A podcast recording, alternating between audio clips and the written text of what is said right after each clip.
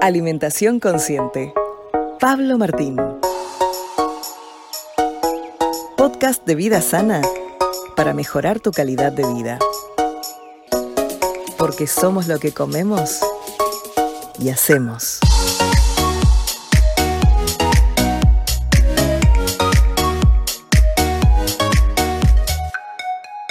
Hola, ¿qué tal? ¿Cómo están? Hoy les voy a hablar sobre la heroína de la alimentación consciente. Sí, la espirulina. Espirulina con S. Bueno, en realidad en alguna bibliografía la pueden encontrar como espirulina, pero en la mayoría de los países la llamamos así, spirulina. Es una microalga de agua dulce, es una cianobacteria y en nuestro país tenemos muy buena espirulina nacional, que esa es la idea, ¿no? Empezar a consumir productos eh, de nuestra localidad.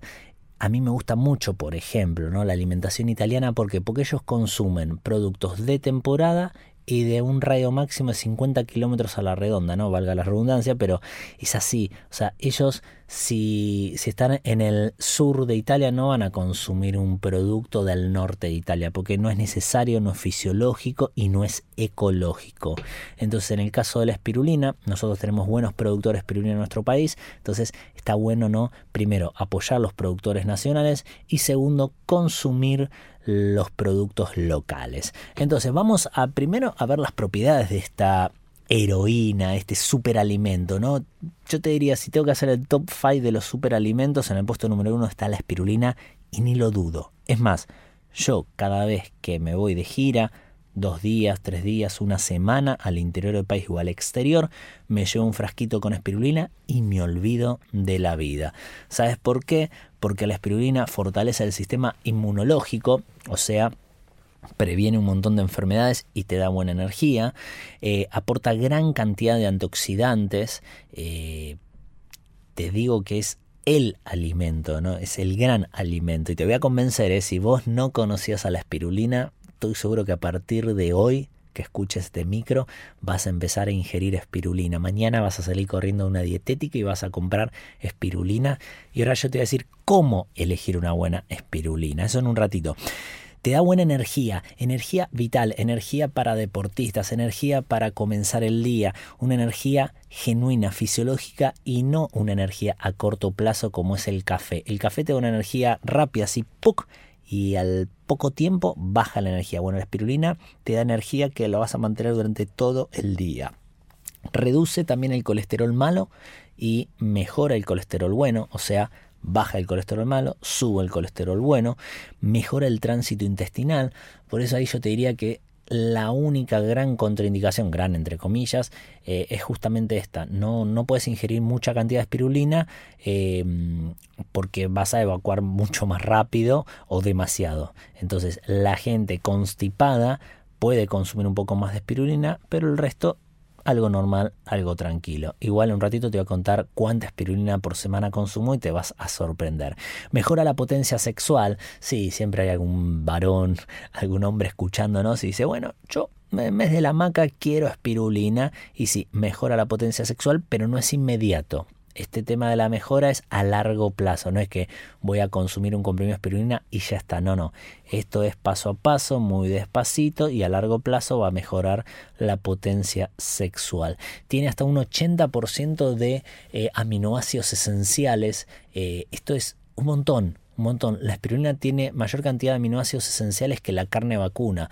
La espirulina tiene todos los aminoácidos esenciales que nuestro cuerpo necesita para formar proteína y son aminoácidos esenciales de fácil digestión y fácil asimilación, contrariamente a la carne que son aminoácidos esenciales si cocinas la carne de, baja digestión y de baja asimilación. Y si la consumís cruda, y es complicado porque consumir carne cruda no, no, no, es la mejor ingesta que se le puede recomendar a un ser humano. Entonces la espirulina tiene todos los aminoácidos esenciales que tu cuerpo necesita para formar proteína completa, por lo tanto te recomiendo empezar a consumir más espirulina y menos carne. Carne puede ser vacuna, de pollo, pescado, de cerdo, la carne que vos decidas ingerir. La espirulina tiene más calcio que la leche vacuna. Para que entiendas, 100 centímetros cúbicos de leche vacuna tiene 125 miligramos de calcio. 100 gramos de espirulina tiene 1000 miligramos de calcio. Ahora, la verdad es que vos sí podés ingerir un litro de leche, que un litro de leche tiene 100, 1250 miligramos de calcio, estaba sacando la cuenta en el momento, mientras que 100 gramos de espirulina es un montón y solo vas a ingerir 2 o 3 gramos por día. Entonces yo te cuento toda la verdad y vos elegís hasta dónde querés llegar. La espirulina tiene mucha clorofila, la espirulina tiene hierro, tiene magnesio y fundamentalmente la espirulina tiene vitamina B12 de forma activa e inactiva por lo tanto, consumir espirulina casi todos los días es un buen hábito para que tu cuerpo tenga eh, buena cantidad de vitamina B12 de forma activa, pero no todos los días. No es necesario consumir espirulina todos los días. Hay muchísimos estudios que dicen que, que esto es así. Y también hay otros estudios, estudios entre comillas, que dicen que la espirulina no tiene un buen aporte de B12, que es toda análoga y que el ser humano no la puede sintetizar correctamente. Yo te digo que lo analices, lo pienses, lo consumas y veas hasta dónde quieres llegar y siempre te hagas un buen chequeo, un buen estudio y lo consultes con médicos que entiendan sobre esta alimentación.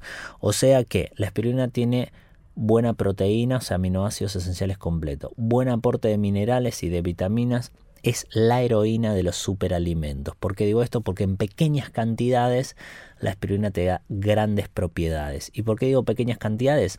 Un buen comprimido de espirulina tiene 500 miligramos. O sea, si vos consumís dos comprimidos vas a tener un gramo de espirulina, no 100 gramos. Es un gramo.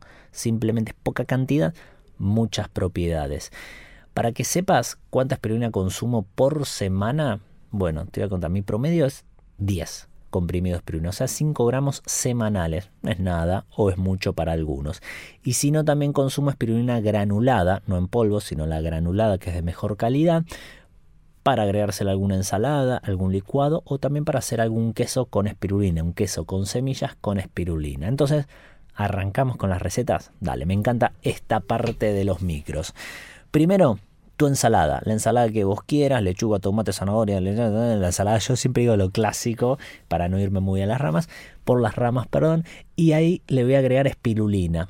Simplemente una cucharadita de espirulina, sal, pimienta, aceite de oliva o aceite de coco, mezclo y listo. Segunda opción, un buen licuado.